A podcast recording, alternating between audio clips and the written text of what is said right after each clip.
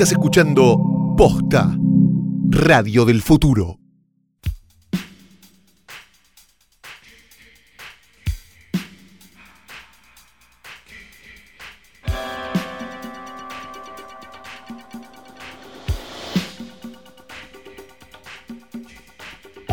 Buenas noches, buenas tardes, buenos días, o lo que sea, lo que sea, lo que sea que coincida más o menos con el momento en el que le diste play a esto. ¿Qué, ¿Qué será esto? Más que un nuevo episodio de Hoy tras Noche. Mi nombre es Fiorella Sargenti. Y yo soy un hijo no cumbiero de Luis Ventura. Ay, ok, perfecto, fabuloso. Eh, hoy vamos a, a picar diferentes estrenos y películas que se pueden ver en, por lo menos en Buenos Aires, en sí, esta semana. Sí, sí, sí, los estrenos multilaterales de Buenos Aires que constan básicamente de un estreno grande y nueve películas que ustedes pueden buscar en los BitTorrent. Una mesa de saldo, pero buena mesa de saldo. Una me mesa de saldos, qué sé yo, sí, razonable. No, no, no dicho mesa de saldo por eh, la, la calidad de las películas, sino porque llegan algo tarde. Exacto, y una indie, ¿no? Tenemos Sí. todo hoy. Sí, sí, sí, sí. Pero Flor no ha traído este escritorio al pedo Ay, porque pues sobre él cansada, descansa el cuerpo muerto, sin vida, sí, con olor. Menos mal muertos sin vida, porque te imaginas. Me gusta muertos sin vida. Son muertos sin vida. Sí, Falleció el muerto. claro. Había una noticia, ¿cómo era? Que era una. Bueno, no sé, no me la voy a acordar ahora. Que había sido meme. Entonces, capaz no es verdad, ahora que lo pienso. Ah. Capaz era fake news, Sí. ¿no? Bueno, decíamos que descansa el cuerpo sin vida de Daniel Tiner, tapado por una camperita de corderito y con vida. Digamos, vida tiene igual, porque todo el gusanaje, ¿no? Es un poco vida también, Ajá, de alguna manera. sí. sí. Fea, Sí. olorosa, pero Claro. vida al fin. Eh, junto a él está el retrato sin perspectiva de género de Rita Hayworth y el retrato con perspectiva de género de Rita Hayworth. Junto a él está el logo bordado de Trasnoche por un oyente que nos ama. Nos Desde ama lo más tanto, profundo sí. de su ser. Nos ama tanto que a veces no lo Que nos puede. ignora. No lo puede describir con Sí. palabras exactamente y no nos dice nada. Exacto, pero sí. sabemos que es así.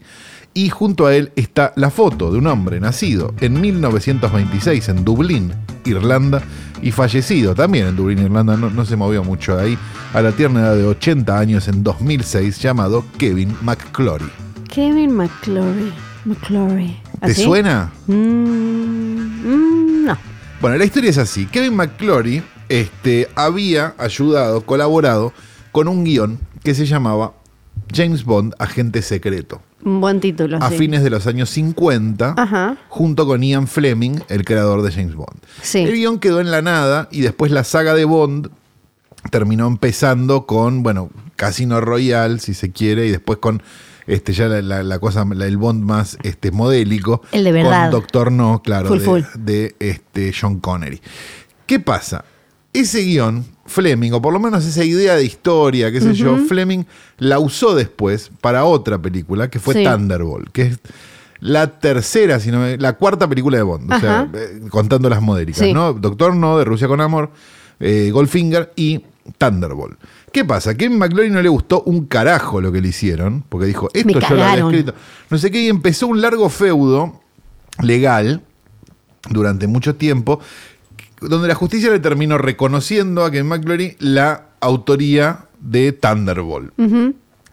Con lo cual, Kevin McClory terminó teniendo los derechos de James Bond sin tener los derechos de James Bond. ¿Se entiende? Sí. O sea, él estaba autorizado a hacer remakes de Thunderbolt usando el personaje de James Bond Sí. siempre y cuando no hiciera otra cosa con James Bond más que una remake de Thunderbolt. ¿Se entiende? Solo una cosa podía. Un truco. Eso es lo que explica que en el periodo Roger Moore de Bond, cuando Bond, de hecho, cuando Bond estaba por estrenar Octopussy, Sí. probablemente una de sus peores, de las peores películas de la saga, pero una de las más divertidas, hay que decir todo. Este, en el año 82, si no me equivoco, 81, por ahí debe andar, este, se estrenó una película de James Bond que estaba protagonizada por Sean Connery. Ajá. Entre medio de ah, las. claro, esa, esa rara. Nunca que- digas nunca jamás. Sí. ¿Qué es Nunca digas nunca jamás? Es una película de Bond fuera de la saga de Bond oficial, Ajá. actuada por Roger, por John Connery, porque en ese momento el Bond era Roger Moore, Sí. que dijo, bueno, lo hago. Que hace de un Bond viejo y no sé qué y no sé cuánto, que no es otra cosa que una remake de Thunderbolt Para que este buen hombre. para que este buen hombre cobre una guitita eh, y no le pase nada. La jubilación. Es por eso que el querido Kevin McClory, que le mete un supositorio a una liebre, está hoy en nuestro portarretratos.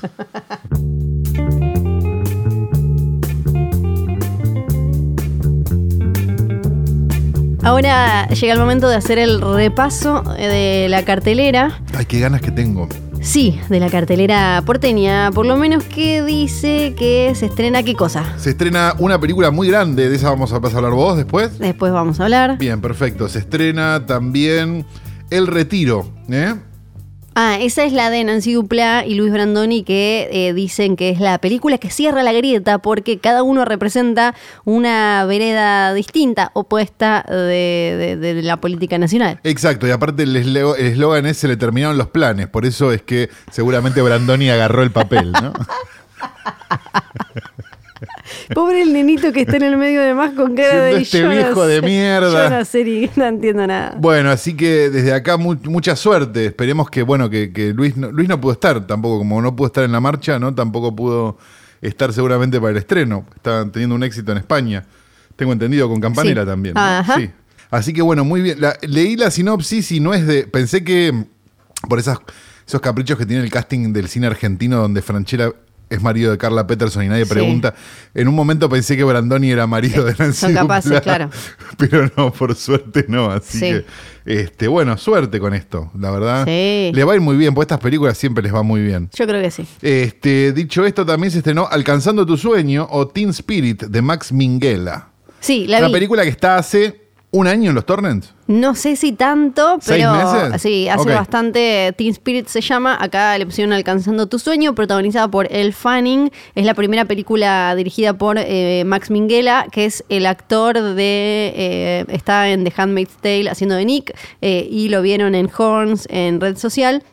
Es el hijo del director de, mm, eh, entre de otras. Anthony Minghella. Eh, exactamente, del paciente inglés y Oh. otras películas así, que ah, escribió. Espero que no haya heredado nada del padre. No, acá escribe, dirige y produce, tiene una productora con Jamie Bell y eh, se le ocurrió esta idea de una piba, una piba de familia polaca que vive en eh, Isle of Wight, en, eh, si no me acuerdo mal, en el Reino Unido. Ella quiere quiere hacer música, quiere hacer música, se cruza con un viejo que al principio incluso ella tiene cierto tema como, oye, este viejo pedrasta que hace acá, eh, y al final resulta que no, que es un tipo que también es inmigrante y tuvo una carrera en música, empieza a ser como una especie de mentor inesperado. Y eh, ella quiere llegar a la final de un concurso de un reality de música que se llama Teen Spirit. Me dio la sensación, no la vi todavía, la iba a ver hoy justamente, pero Sí. me dio la sensación de que. mm, de que era como un box looks, pero. Bueno, hay algo pero de no eso. tan dark, Hay, eh, hubo varias tan películas. pretendidamente dark, ¿no? Porque Vox Lux tenía esa cosa de, ay, soy redarks. Hubo varias películas en, en el 2018 y principios de 2019 relacionadas con el estrellato pop. Estuvo Vox Lux que tenía quizás una vuelta un poco más metafísica, sobrenatural o algo así. Era, sí, una, una vuelta metafísica que podés comprar en la Bond Street, tenía, ¿no? Un poco. Sí, no era, no, no es que se metía de lleno y abrazaba eso. Eh, teníamos obviamente la más grande, Nace una estrella, después estuvo, creo que se llama Smell, todavía no la vi, una Ah, con no. Elizabeth Moss. Eh, esta va, va Es un poco muy por ahí. musical. No, no, no es muy musical. Hay, Canta el Fanning, hay versiones de canciones de, de Robin de, y de, de varias más, eh, canciones reales de la vida real.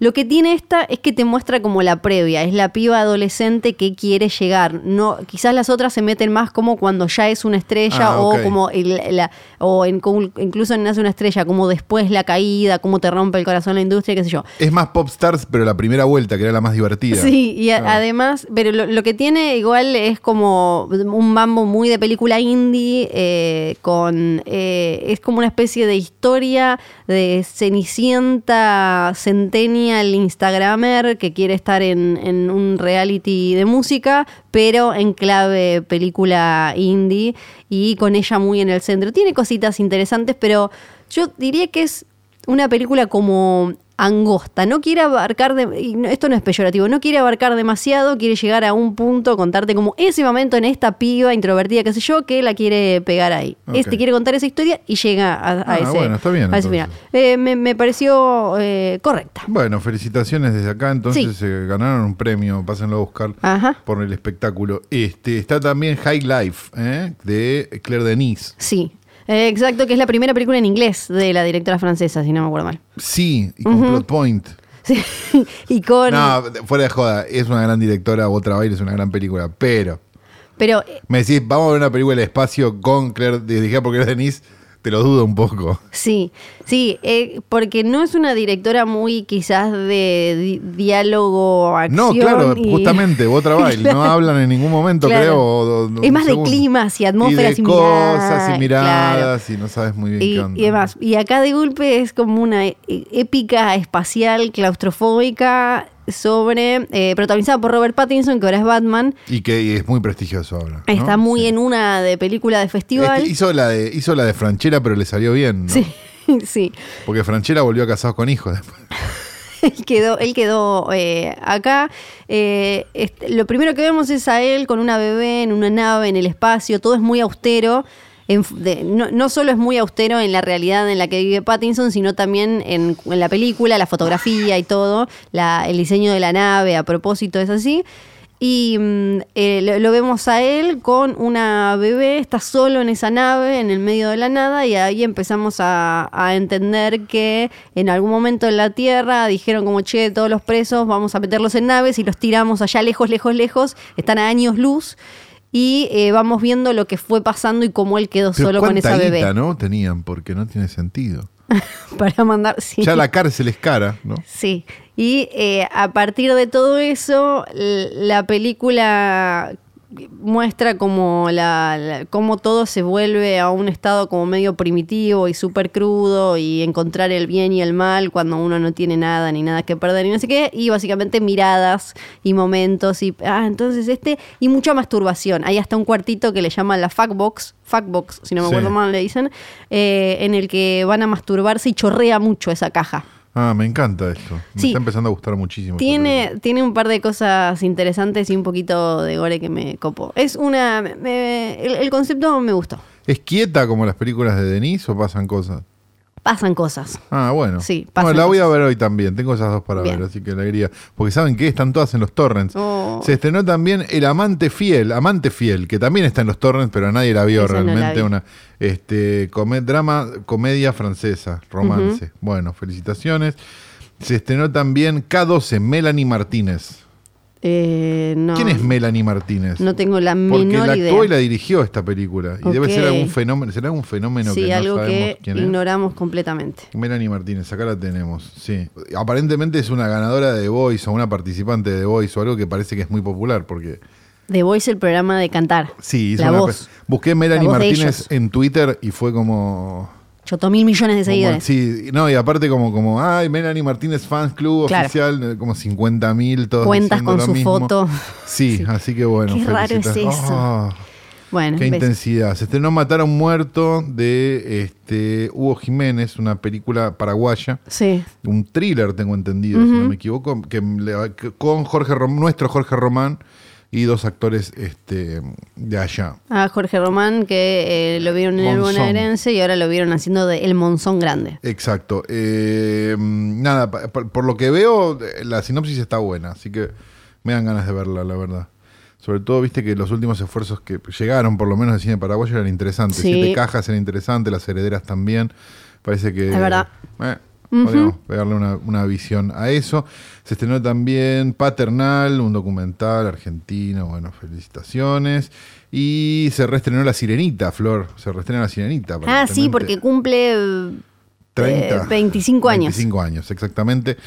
Y vos también, Flor. Yo, Este, yo así- cumplo 25 años de haberla visto. de haberla visto. Este, así que la sirenita, felicitaciones también, si tienen Sí. ganas. Y se estrenó también It 2, ¿verdad? A los que le avisaron del Sí, estreno. ¿no? Sí, se estrenó It capítulo 2, una película de terror con un presupuesto que no sé cuándo vamos a volver a ver una película de terror con este presupuesto. Ya al- en- a los dos segundos te das cuenta que la pusieron toda, ¿viste? Como la primera Claro. se convirtió en esa, en esa bola tan gigante. Y justo el mail para avisar la privada no lo mandaron. es interesante cómo, cómo se cortó la cadena justo antes de avisar la película. Lo mandaron. Pero a mí no me avisaron nada Ay, no la y vi. después llegó, pero sí me llegó el embargo de que no podía hablar de la película hasta no sé qué fecha. Sí. Película que no había visto, por cierto. Entonces me dio la sensación de que no avisás la privada y. eh, a- vamos a tra- voy a trabajar desde el, desde el prejuicio total, dale. Ok. No avisás la privada y atrasás el embargo. ¿La película es una poronga? No. ¿Es un poquito larga? No, es porque. Es un poquito larga. No, vamos a contar toda la cocina. La- el mail del evento en el que se podía ver la película lo mandó una agencia. Y eh, le- la otra cosa es el, ma- el mailing Sí. de Warner que manda lo del embargo. Entonces quizás podés no estar en el mailing Sí, de la gente verdad. que manejó ese evento No, y obvio. sí en el de el embargo. Eh, la- la- hay algo que me interesa igual de IT, que es cómo se convirtió la primera en 2017 en un furor tan grande que de golpe apareció un montón de gente muy fanática de la película que en general no consume terror. Me, Sí. me parece como que ahí hay algo... Eso es gracias a Stranger Things también para mí. Sí, ¿no? Para mí es, eh, eso es recontra. Y por eso, por eso también eh, quiero ver cómo se ve reflejado en esta, en la que eh, los protagonistas son los grandes y los nenes aparecen poco y en flashbacks. Ahora, ahora voy a contar un poco más de eso. Pero porque la primera película tenía claramente el gancho de los pibitos. Vos vas, cuando vino a Comic Con, el nene que hace, que hace de Bill, había colas enormes que yo no sé incluso si esa cola sería tan enorme si viene Bill Hader o, o incluso James No, McAvoy. probablemente no. Y claramente ahí había un, un atractivo que tenía que ver con los pibitos. Ahora, una cosa, ¿vos la viste cuándo la película? Hoy a la mañana. Ah, ok, ok. O Sí. sea, no, no, no tuviste el tiempo ese, esos dos días donde, donde después, la, después la pensás y no es buena como la primera. No, no, yo no salí fascinada de... ¡Ay, está hablando! Finalmente qué? está hablando. No. Es más difícil que sacarle data a Kuchevaski, por Dios. No, pero, pero me parece que igual era un laburo muy complicado. Por un lado esto, tenés la presión de que la primera le fue súper bien, tenés que meterte con una tarea titánica de agarrar una de esas novelas de, de Stephen King que son enormes, que después están Son llenas... gordas para leer todo. Están llenas de mitología porque le- le- Stephen King le daba en la época de, de It y en el libro después la delira tremendamente. Entonces, por un lado estaba eh, ese desafío, también estar a la altura, también que el hype este eh, relacionado con los pibitos no caiga ahora que los protagonistas son los grandes. Era como muy complicado. A, a mí lo que me pasó con es que la película me parece muy larga, dura tres horas. En total van a ser creo que como eh, como cinco horas, seis horas, eh, todas las peli todas la- la- las dos películas, que terminan siendo más que la miniserie de los 90. Podría haber sido una buena, una buena miniserie hoy de, no sé, cuatro capítulos. Igual, eh, eh, obviamente, se convirtió en algo más grande yendo al cine, pero creo que, que sí se puede hacer larga, sobre todo porque hay una estructura y un patrón que se va repitiendo, porque cada uno, ellos vuelven a Derry tiene que recordar y buscar un elemento para sacrificar. Entonces, una vez que arrancas con uno de los pibitos, ya sabes que eso mismo va a ir pasando con cada uno por separado. Entonces, cuando estás por el primero, decís, ahora después viene el otro, después viene el otro, después viene el otro. Y algo que me pasó a mí personalmente es que cuando, cuando todo se vuelve tan grande como, y eso que eh, Muschietti achicó el final, en el libro Stephen King delira más y es todo como más Spielbergiano, eh, se, pierde también un poco lo, personal y de, de terror para mí no tiene tanto. Tiene, no, tiene sí cosas, eh, obviamente, escenas muy hermosas para cualquiera que le guste el terror, de gore muy bonito, de bichos, mucha influencia de, de The Thing, carpenteriana, es como una mezcla de, de bichos carpenterianos con algo de, de Spielberg y con mucho pesadilla.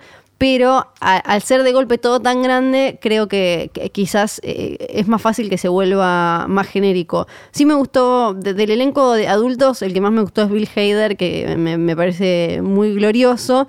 Eh, y, y qué más, pero creo que se mantiene que es una que, que es una digna segunda parte y lo que eh, me gusta sobre todo es que valora los cierres y los finales.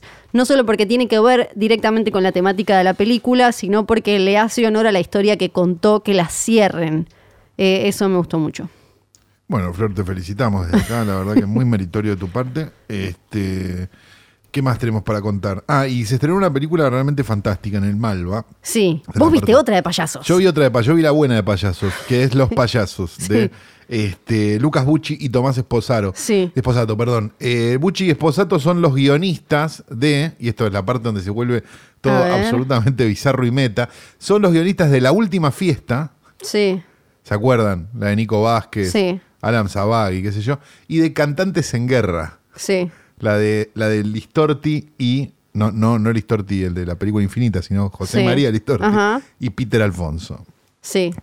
¿Qué cuentan los payasos? Los payasos cuentan la historia de uno es un documental, Sí. es un falso documental, O es un qué? es que. eh, Es la historia de un mm, director que hizo un corto a todas luces de mierda, Sí, pensando que iba a entrar a un montón de festivales sí. y entró a uno solo, en Florianópolis. El actor le dice, ¿cuándo nos vamos a Florianópolis? Salen al festival pensando que era un, viste, un, Ya vamos a un festival de Sí. cine, vamos a hablar con la gente, nos vamos a meter en este mundo y ahí no sé qué. Y deciden documentar todo este viaje, este, por cierto, bastante extraño y, y- y caótico, del director, un cámara y eh, el actor del corto, y digamos, el mundo del cine. Digamos, no en, no en las mejores condiciones, sino en las mejores, y no, digamos, no, no en lo, que la gente fantasea, sino Ajá. algo más cercano a, Lo que a la realidad. Y se convierte, por momentos me parece como una película, primero es como un cine dentro del cine, obviamente, digo, pero es como un cine dentro del cine dentro del cine, tiene como una vuelta más, me parece, la película. Me parece también que tiene como, como la relación dirección-actuación, digamos, que queda tan clara, digo, y es tan, es tan evidente, digamos, co- cómo, son los actores, o sea, el actor que hace del actor, que es actor y que Sí. digamos, hace de sí mismo, es, este, es fabuloso, digamos, porque es lo que son los actores, digamos. Con lo cual te empezás a como a pensar sobre la, so- sobre la idea de esto es verdad, esto no es verdad. Y cuando estás con esa duda, la película te, hace- te hace, un- hace una cosa, digamos, a nivel narrativo que es este, fabulosa. Entonces, digamos, si tienen ganas de. Si ustedes son de los que dicen yo no veo, no veo cine argentino, yo no. No, a mí las películas argentinas. Yo les diría que prueben con esta, porque se van a encontrar con algo que, que está realmente. Viste cuando. Viste que hay co- cosas que están pensadas, hay cosas Sí. que están muy pensadas y hay cosas que están perfectamente pensadas. Bueno, esta película está perfectamente pensada. O sea, no hay nada. No hay nada, no, digamos, no tiene, no tiene aire por ningún lado. O sea, todo está calculado y todo parece que es cualquier otra cosa menos eso, digamos, y, y- y funciona muy bien. O sea, desde el lugar donde vos vas a hacer una película, que en realidad es, son, es como unas vacaciones, digamos, Sí. a nivel puesta de cámara, eh, viste, como que se graban y charlan y no sé qué, momentos de un viaje. Este. Me parece que, que- que- que la película te gana por ese lado, digamos. Claro. Encuentra como, como, como un montón de cosas que están buenas. Por otro lado, también habla la película, me parece, además de, digamos, del cine, de no sé qué, de, de la idea del hecho creativo, digamos, y de cómo, de cómo alguien se, se va quedando, digamos, va teniendo como una pretensión que va perdiendo y va tratando de recuperar una nueva, pero no la encuentra, y, y un montón de cosas. Este, me parece que es, es- es sobre todo eso la película, digamos.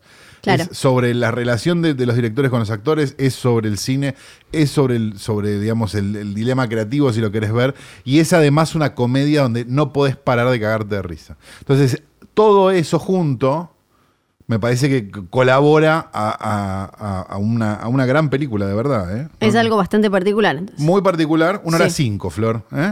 ¿Cuánto dura IT? 2.49. ¿Ves? Mira. Eh, pensalo, Flor. Pero... Pensalo.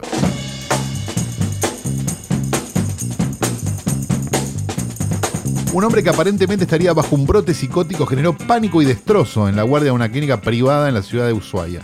Con un hacha destruyó gran parte de las instalaciones, la oficina del director y amenazó a médicos y pacientes. Un hombre fuera de sí entró a una clínica en Ushuaia, rompió a hachazos la sala de guardia diciendo que le habían robado el corazón y es mucho más famoso que Fiorella Sargenti. Me voy a hundir más todavía porque voy a decir que gracias Era a tu esta papá. noticia, no, pero gracias a esta noticia salió en TN hablando eh, uno de los dueños de la clínica, Sí. que es el papá de una amiga mía, que entonces también ya es más conocido que Que yo. Fiorella Sargenti es más en Oíme. Entonces ¿Vos eh, ya en está. TN? No estuve nunca en TN, ¿sabes? Pero Cuca, por tengo, Cuca no tengo para aportar que además esa era la clínica, porque era la única clínica que había. Ah, no Ahora hay alguna. una clínica, es no, la no, clínica. Es la clínica. Claro. Vos vas a Ushuaia y decís, voy a la clínica y vas a la clínica San Jorge. Que Y decís en Ushuaia voy al centro y no hay. No, basta, son como ocho cuadras, es un montón, es un montón. Hoy eh, se desprende el capricho de Flor de It porque Ay, además de referencias, easter eggs y demás del universo de Stephen King... Y porque te quedaste sin cosas de la de Tarantino, ¿no? Para seguir choreando. Como un mes estuviste choreando. Pero déjame que me gusta. Eh, hay, hay una persona que hace un cameo. Esa persona se llama Peter Bogdanovich. Claro, el director de. Entonces, ahora tengo la excusa perfecta para hablar de su vida amorosa. No Ah, voy a hablar no. de sus películas. No vamos a hablar de Target. No, voy a hablar de una etapa de la revista People que People, se gente. llamó, se tituló Historia de dos hermanas. La vida amorosa de Peter Bogdanovich, uno de los directores del nuevo Hollywood, que siempre tuvo problemas, como se decía antes, de polleras. Digamos que se dejó llevar mucho, sobre todo por las rubias. Era enamoradizo. Él es un poco el soldán de allá, ¿no? Sí, total. Bueno, Por acá el color cuando de vino, cabello, incluso. cuando vino hace poco, todavía usa como el pañuelito, ¿no? Y es como... el mismo to- color de Coleston. Estoy sí. segura que se arregla las uñas en algún lado, que se hace las manos, Ah, ¿no? ah, Viste, ah, como e- ese nivel de, de viejito cuidado. Sí, De- Silvio. Un Silvio. Claro, claro, exactamente. Y siempre gustó mucho de las rubias que marcaron su carrera. Él primero se casó con eh, una guionista, la clásica, con ¿Era la que... rubia la guionista? Creo que sí, con la que tuvo las hijas, la que era como la- una mina más cercana en su Esta edad. es para tener hijos, digo. Claro. como más cercana en su edad, viste, qué sé yo. Después, un día claro. vio una tapa de la revista Glamour donde aparecía Sybil Shepard, que era una joven modelo de la época, y dijo, ah, no, es esta, es esta.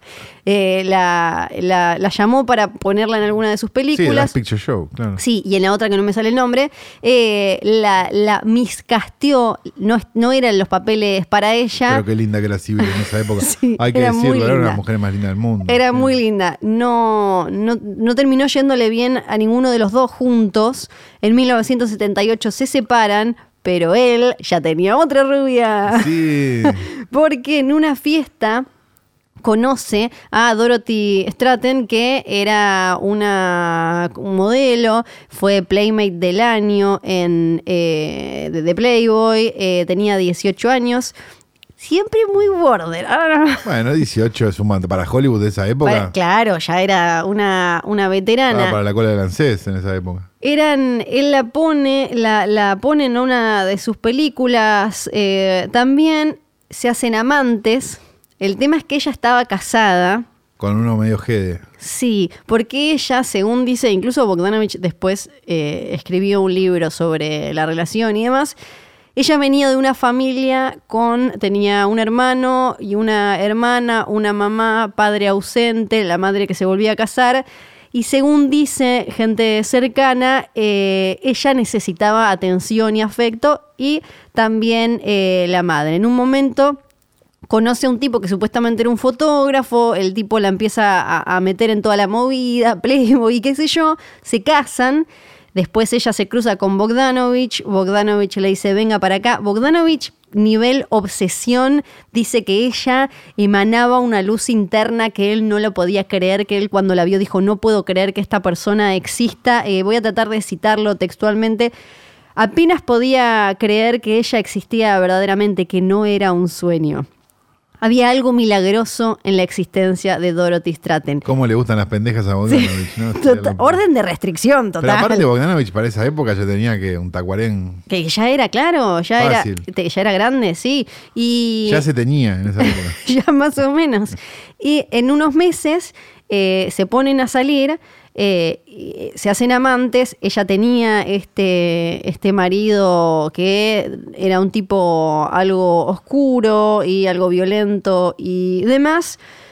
¿Qué pasó? Un día ella, ya cuando se separa del marido, empieza a estar eh, oficialmente con Bogdanovich, el marido el ex marido la llama para tener una reunión, ella va, el tipo lo estaba esperando, no solo con una escopeta, sino también con una, había armado como un aparato de, tortura y tipo bondage, la ató a un coso, la violó, le, disparó con una escopeta en, en la cabeza, hay detalles tremendos, y después se mató él también.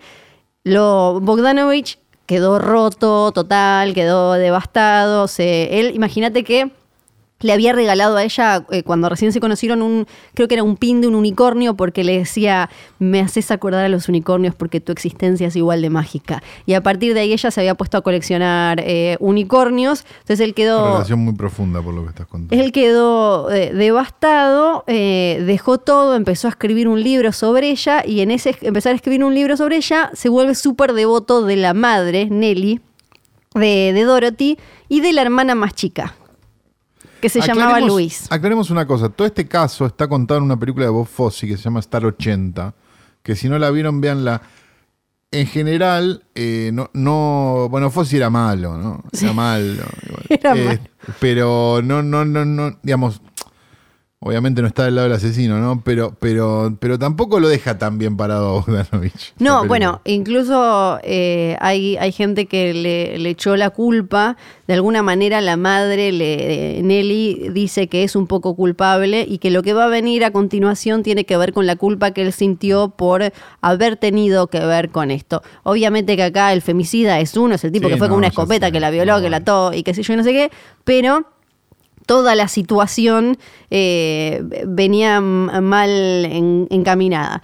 Eh, entonces él le dice a la madre y a la hermana, que en ese momento era, era bastante chica, era adolescente, vénganse a vivir conmigo a Los Ángeles, ellas eran de Vancouver, porque así eh, yo las mantengo y de paso estamos más en contacto porque yo estoy escribiendo el libro sobre Dorothy.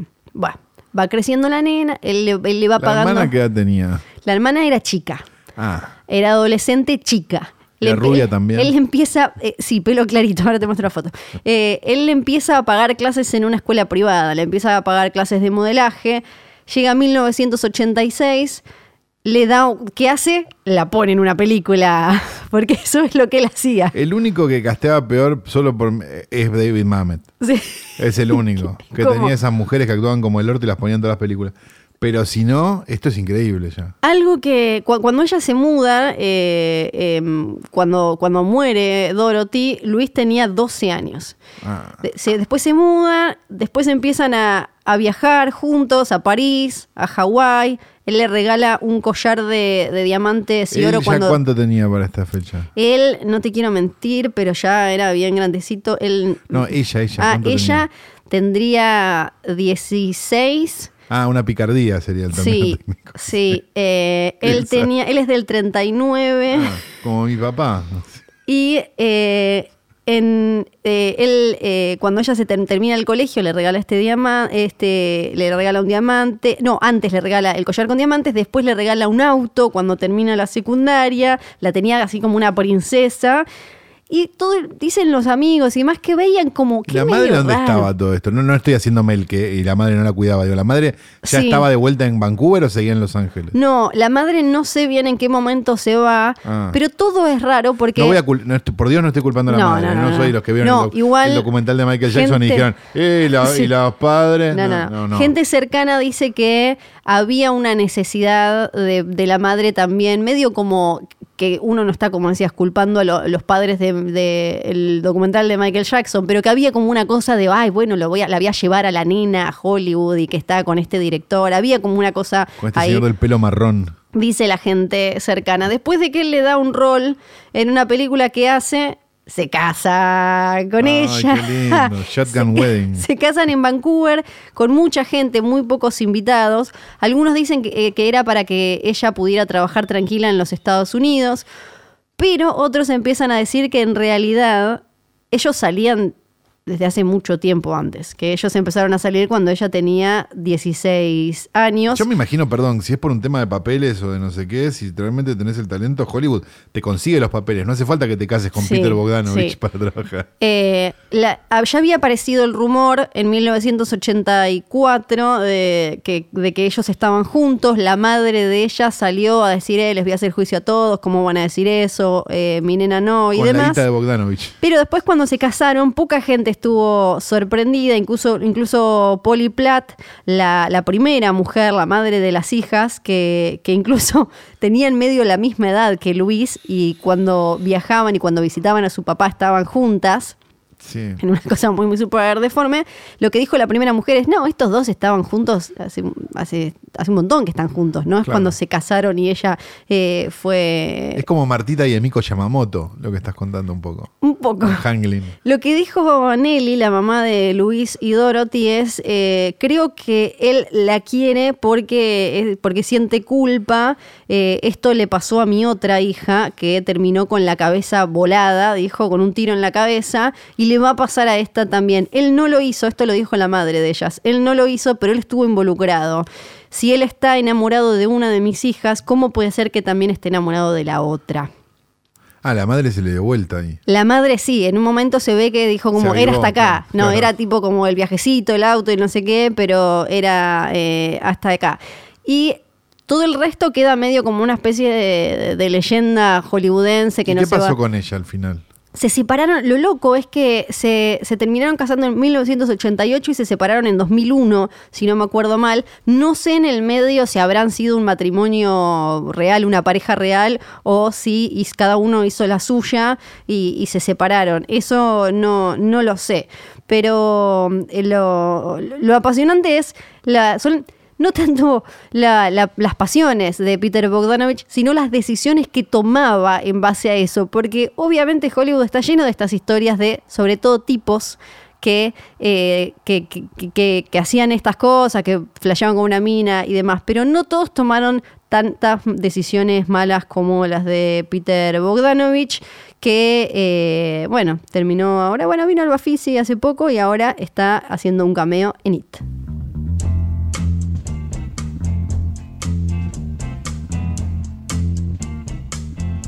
No, no pisaste mierda, tampoco tenés que empezar a preocuparte no A se ver, te cayó pará. un pedo sin que te des cuenta. Sí, fuiste vos, porque es el videoclub de Tío Caru. ¡Yay! Bienvenidos a mi videoclub. Hay olor a pedo, hay olor a caca de perro y de persona, y es un poco todo cierto porque es toda mía. Lo impresionante es que todos se distinguen, o sea, están tan marcados los olores que no, no es que se convierten en una gran bola de olor, es- te, te van cayendo de a poco. Sí, muy estricto con el tema sabores, ¿viste? Y todo eso. Claro. Sí, no, no, no, somos así. Eh, bienvenidos a mi videoclub. Tengo un montón de cosas para contarles, siendo la primera que Nico finalmente devolvió a Travestis por detrás.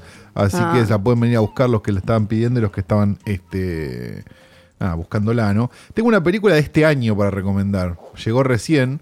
Este, la tengo en DVD ROM. este, así que la pueden ver Sí. en su computadora. Y es la nueva película de Alexander Philip, o Alexandre Philip, o Alexandre Philippe. Bien. No sé bien de dónde es el chabón. Creo que puede ser de, de francés, pero no Fran- estoy- Pongamos que no, francés. Parece que no, igual. Es francés. Sí. Capaz es de familia francesa. Que es el que dirigió 7852. No sé si se acuerdan, 7852, el documental sobre la escena de la ducha de psicosis. Ah, sí, sí, sí. Bien, y es un tipo que ya venía de hacer otros documentales sobre eso, como un especialista en documentales sobre cine.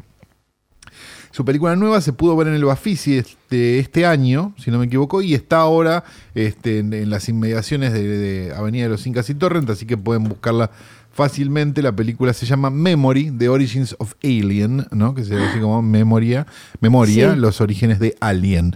Y básicamente cuenta, digamos, el, el- el origen, primero mitológico y después, digamos, de inspiración artística sobre la base de la realidad, las ruinas griegas, las cosas, no sé qué, no sé cuánto, de cómo se hizo este Alien. Porque aparte Alien tiene como tres patas súper interesantes, ¿no? Porque por un lado va eh, la historia, por otro lado va el director y por otro lado va el que diseñó todo. Exacto. Está muy basada en Dan O'Bannon, digamos, la película, que es como el diseñador de, de toda la jodita, un poco. Es el, la cabeza que escribió la historia, después tenés a directora y después tenés a. eh, ¿Cómo se llama? a Giger. A Giger. Claro, pero, pero, pero Sí, eh, la- sin, sin O'Bannon no, Sin O'Bannon arranca no había nada, Sí. no había Giger, no había nada, Sí. porque de hecho la, la conexión este, entre Giger y, y, y- Ay, se me fue el nombre. Scott. Y que Scott, claro, se da por O'Bannon, porque Claro. O'Bannon trabajó con, con Jodorowsky en lo que iba a ser Duna, y gran parte de las cosas que, se, que, se, que estaban preparadas para Duna, un poco Giger las adapta para Alien. Entonces, no importa todo esto. La verdad que está buena, pues están todos hablando. Obviamente O'Bannon no, porque nos dejó, pero está su viuda. Este, y bueno, y Giger tampoco, pero está su viuda. Y hay un montón de otros este, hablando y contando y explicando y un montón de cosas que, que la verdad te hacen entender. Está buena porque son esas películas donde, viste, la gente que piensa que el cine es una pavada.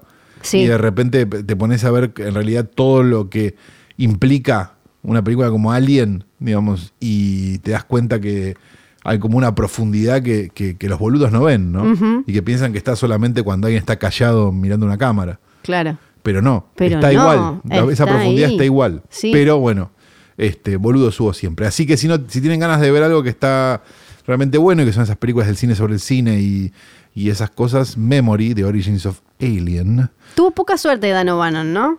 tuvo poca suerte. ¿Qué es poca suerte? que hizo ¿Inventar Alien? el regreso no bueno ¿El regreso de los muertos hizo vivos? Alien ¿Dark después Star? por eso Darkstar te iba a decir Bueno, Me pero parece- me parece que todo lógico. pero sí pero creo que podría haber tenido Escribió el mejor libro de guion de la historia, Dan O'Bannon. Es verdad, es muy El libro bueno. de guion de, Dan O'Bannon es Sí. maravilloso. sí y mm, igual el regreso de los muertos vivos es una de mis películas favoritas de toda la historia Por eso, ya pero está. claro pero siento que tuvo como mala suerte No, para mí hizo lo que quiso. oh lo queremos igualmente ah esto es el cierre de Trasnoche Sí, porque este programa Sí. fue editado por el querido Nacho Ugarteche, una persona llena de luz, color y alegría y, y diversión. Este programa fue grabado, porque digo el programa si es un podcast, ¿no? Este programa fue grabado en radio y dije de vuelta. Eh, Fue grabado en Radio en Casa, radioencasa.com, Johnny, Nico, Nico y John. Dos personas llenas de amor para dar cositas y demás. Se filtró en Sí. internet una, un croquis del prototipo de lo que sería el muñeco de Besanzo. a mí me llegaron dos yo ya no sé en qué confiar Yo, eh, yo no confiaría porque la verdad que eso sería, estaríamos infringiendo, eh, no es un Funko Pop lo Porque, que estamos haciendo de. Claro, uno era Funko Pop y el otro era Deluxe, tipo Hot Toys Claro. con, un, con una motito, venía y Nosotros, todo. claro, nosotros estamos apuntando más a un, a un Hot Toy porque Claro. el Funko nos parece de boludos. Claro, es- Entonces, es más ABC1. Claro, el Hot Toy, o sea, nosotros queremos que la gente ponga guita, Toda, toda, toda. diga quiero a Bebe y lo ponga y... Así y- después Bebe puede ir a... Nosotros queremos que el muñeco sea más caro que Bebe. Claro, Entonces vamos a tratar de lograrlo, es imposible porque, digamos, Mm. Bebe es muy caro. sí. pero este, vamos a intentarlo. La verdad que todavía no estamos logrando el efecto, digamos, del hot toy, digamos, y la calidad, Sí, ¿no? Todavía sí, sí. Tenemos unos niños chinos pintándolo y demás, pero, pero a veces la verdad que Piden siesta, no, no. no, no, y aparte pintan mal, hay Sí, que decirlo. sí. Estamos viendo, estamos casteando niños chinos, así que si tienen niños chinos para darnos, escríbanos a bebesanzo.posta.fm y lo van a encontrar. Y les recordamos que hay un evento que, que- al que no, Al van, que a no poder van a ir, poder ir porque ya está agotado. Porque no, no estuvieron atentos y ya no quedan claro, entradas. boludos, ¿eh? Pero lo agotamos en una hora. Solo, solo les vamos a decir que se titula Hoy tras noche el musical. Somos el único podcast que agote Sí. eventos. Y que hace un musical, un Sí, especial por musical. eso. Este, así que felicitaciones desde acá a nosotros mismos, porque Sí, lo hemos hecho, impresionante. somos muy felices. Claro que sí. ¿Qué más tenemos para decir? Eh, nada más, listo, ya estamos. Exacto. Esto de Radio en Casa eh, ya lo dijimos. Sí, dijimos Radio Eh, en Casa, dijimos eh, Johnny Nico Nico Bebe Sanso. Eh, no, hicimos un evento de estamos. verdad, no como la corona del puesto offline. No, está todo, está todo dicho. listo. Bien, perfecto. Mi la nombre es. Federica Sargenti. Y el mío ya ni me acuerdo cuál era. Ay, ¿cómo se llamaba? Ah, el hijo de Ventura, el hijo guachiturro de Ventura.